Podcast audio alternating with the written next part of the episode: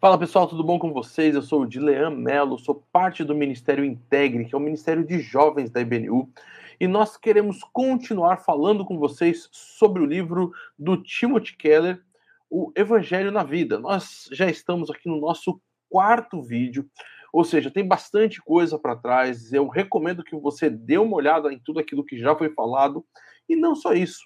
Se você não sabe, o Ministério de Jovens da IBNU, ele tem uma playlist aqui no canal do YouTube da IBNU. E é por isso que a gente quer convidar você a conhecer toda a nossa playlist, a ver a quantidade de livros que nós já temos comentado aqui, material extremamente relevante para a sua vida, que eu tenho certeza, certeza que você vai gostar. Então, acessa aí o nosso YouTube, né, da, da IBNU, se você de repente ainda não é inscrito, se inscreve no canal do, do YouTube. Nós temos vídeos diariamente sendo colocados para vocês. Ah, você curte também e, se for possível, por favor, compartilhe esse conteúdo porque é muito bacana. E o que, que, a gente vai falar hoje? O capítulo 3, né, o encontro 3, na verdade são oito encontros né, que esse livro propõe, vai falar sobre o pecado por trás do pecado. E o que nós já vimos até agora? O mundo em que vivemos, ou seja, nós precisamos conhecer o local onde, local onde nós estamos, o que está acontecendo, quem nós somos, como que estamos aqui, e depois falamos sobre três modos de viver. Uma pessoa que de repente não quer nenhum contato com as questões que envolvem o Senhor, aquele que, por outro lado, quer viver para o Senhor, mas de acordo com as suas próprias normas, e um terceiro modo de viver, aquela pessoa que realmente é cristão aquele que entendeu o evangelho e que está vivendo segundo o evangelho. No dia de hoje, nós vamos falar com o tema por que a, a idolatria faz parte da nossa vida. Esse é o pecado que está por trás do pecado. Por que, que o nosso coração constrói ídolos, assim como Calvino já nos ensinava? E aí, então, a gente vai fazer algumas perguntas para começar esse bate-papo. A primeira delas é: Tenta imaginar o que, que aconteceria ou como você ficaria se as coisas que são importantes para você simplesmente desaparecesse. Olha, e eu vou dizer para você que nós temos aí uma base bem interessante para pensar sobre isso. Afinal de contas, desde 2020, estamos vivendo num mundo de bastante instabilidade, onde coisas que eram certas para nossa vida de repente sumiram. De repente não tem mais acesso. A coisa ficou bastante limitada e complicada. Como que isso mexeu com o seu coração? Em que nível isso mexeu? E como isso balançou a sua estrutura, o seu modo de pensar, a sua forma de agir e de reagir? Outra questão, você sente segurança, por exemplo, quando envolve a sua carreira, o seu modo de pensar, ou seja, aquilo que eu creio é o certo, a minha cultura é a certa?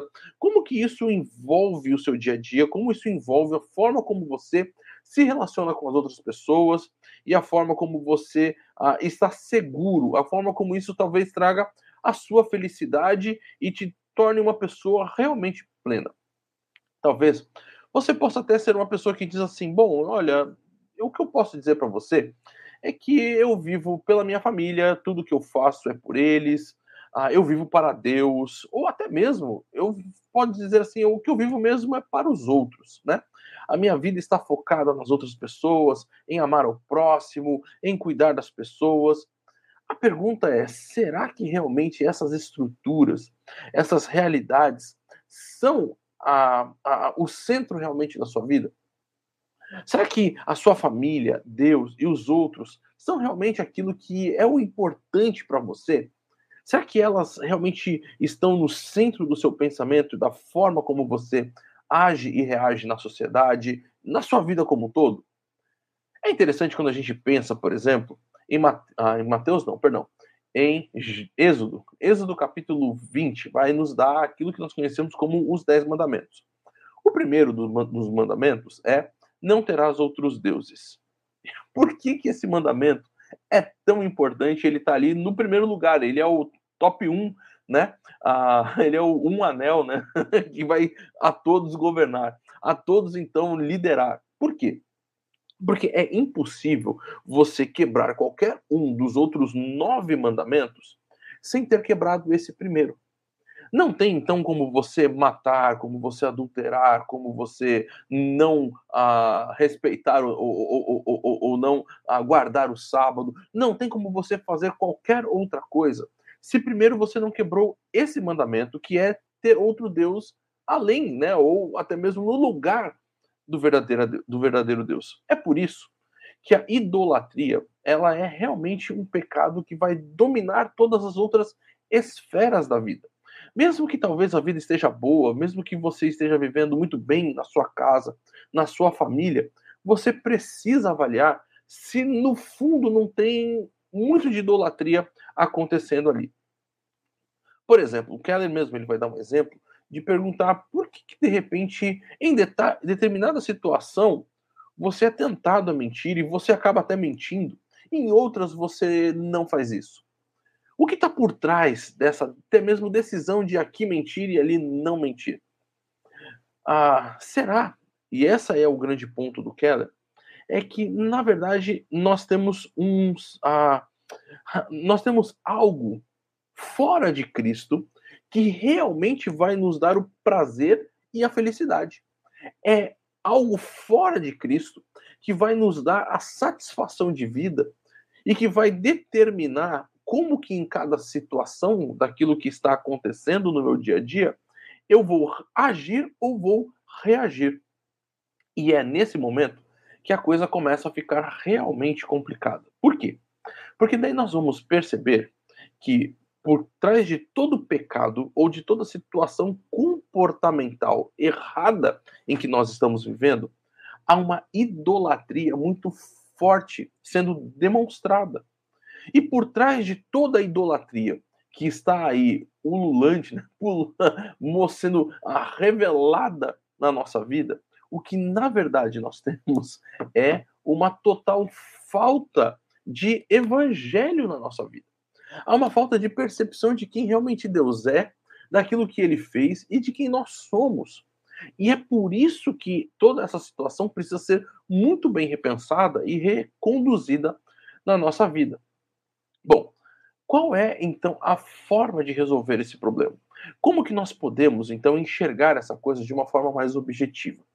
Em primeiro lugar, você precisa reconhecer que em muitas áreas da sua vida, para não dizer na vida como um todo, você está buscando algo fora de Cristo para satisfazer o seu coração e a sua felicidade. Algo que você está dizendo assim, não, Cristo não é capaz de me satisfazer completamente e eu preciso então encontrar essa outra re realidade. Vamos fazer algumas perguntas aqui que o Timothy Keller mesmo propõe dentro do seu livro para avaliarmos essa realidade. Olha só a primeira pergunta. Qual é o seu maior pesadelo? Ou seja, com o que você mais se preocupa no seu dia a dia?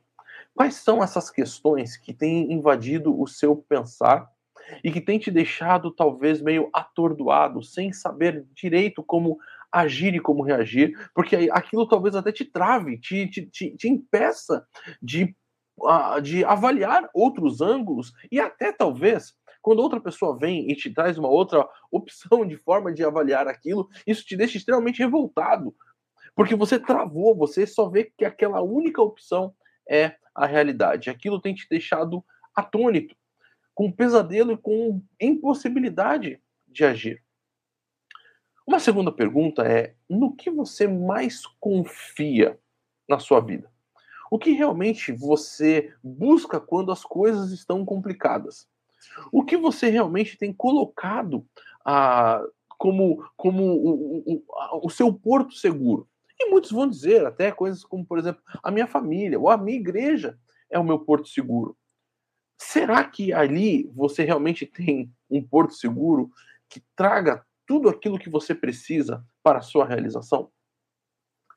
Uma terceira pergunta é: o que faz aumentar a sua autoestima? Isso é algo que tem acontecido bastante. As pessoas estão aí buscando aumentar a sua autoestima e elas precisam então de alguma coisa que faça com que elas se sintam plenas, se sintam ah, ah, preparadas, se sintam ah, capacitadas, ah, ah, porque elas têm percebido ou têm se sentido, né? Aquela famosa história do copo meio cheio ou copo meio vazio. Tem alguns que não conseguem nem ver o copo meio vazio, eles veem que o copo está só um décimo cheio, né? Que o copo está praticamente vazio, que na verdade só tem um pingo lá dentro do copo, né? E aí então elas precisam de alguma coisa que vai fazer com que encha o copo.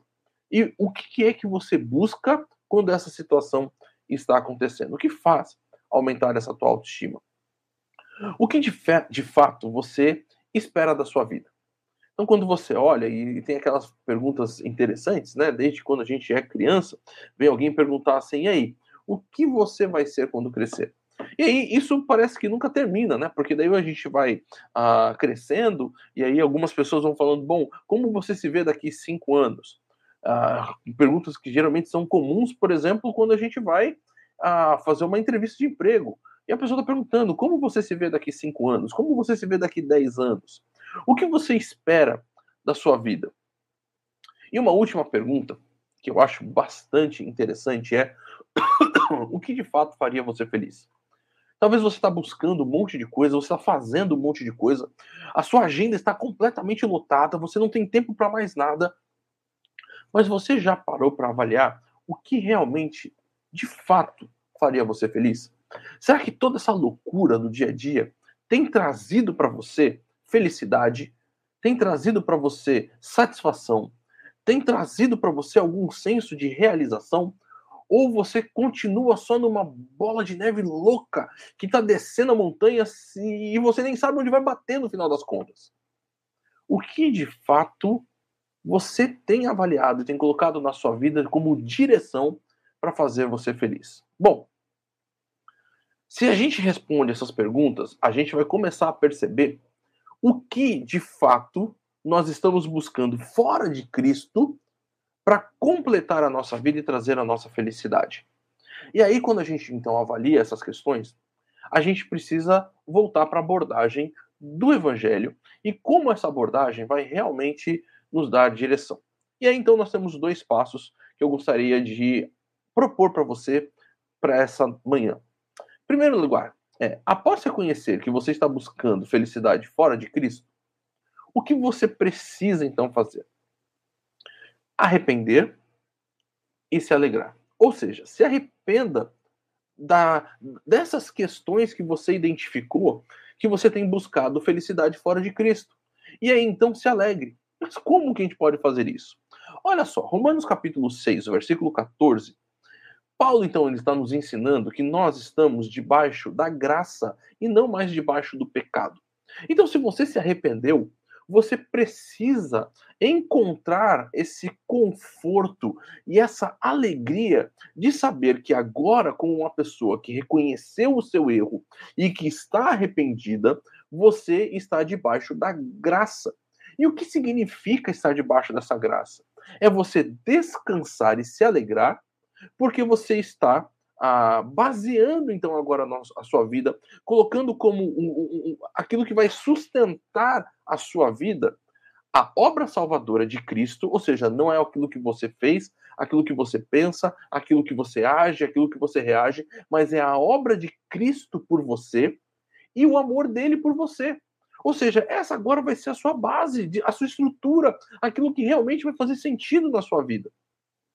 Então, quando você vai pensar sobre como então eu vou a, a, avaliar a minha vida, como é que eu talvez eu vou responder aquelas perguntas que nós fizemos sobre o meu maior medo, meu maior pesadelo, no que, que eu confio, como eu faço para aumentar minha autoestima, todas essas respostas agora vão estar baseadas no quê? Na obra de Jesus e no amor que ele tem por você. Veja só que então agora tudo aquilo que você precisa está já concretizado na pessoa de Cristo, porque a obra dele é completa por você e o amor dele é perfeito.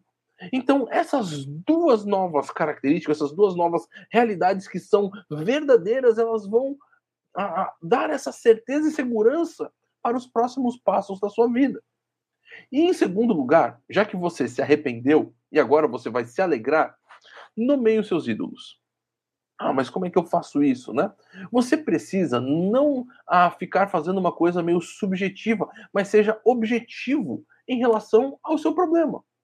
Por exemplo, reconheça que muitas das coisas que você tem como ídolo na sua vida, elas são boas, mas elas não podem estar no lugar de Deus. Talvez a sua família, filhos, os pais, o emprego, eu não sei o que, talvez essas coisas estejam agora no lugar de ídolo da tua vida.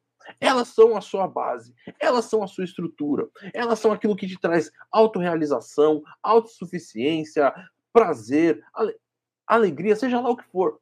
E você reconheceu. Então nomeie isso, né? Diga, olha, isso aqui é o que tem sido, a minha família que realmente tem sido, o meu emprego, a, a, a forma como eu enxergo as coisas, a minha cultura, o, o, a minha sabedoria, a, aquilo que eu sei, né? Aquilo que eu tenho estudado, essas coisas é que tem trazido. No meio, diga de verdade o que, que é o seu ídolo e que está no lugar de Deus. Nomeie isso aí. Depois disso, Peça que Deus dê forças para você para vencer esse seu ídolo. Veja, a sua base já está a obra salvadora de Cristo e o amor dele por você. Agora então você vai pedir forças, porque você sabe qual é esse ídolo, para vencer esse ídolo. Ou seja, você não vai pegar e depois que você reconheceu que a obra foi de Jesus e o amor dele é que são a sua base, achar que você vai vencer pelo seu próprio esforço, pela sua própria a competência, a sabedoria, ou seja lá o que for.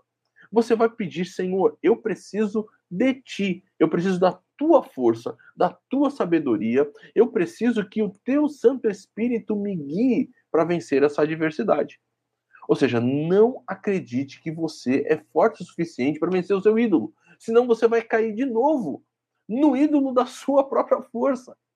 Coloque Deus na jogada e deixe que Deus haja através de você e em você para vencer as suas próprias dificuldades e os seus próprios ídolos.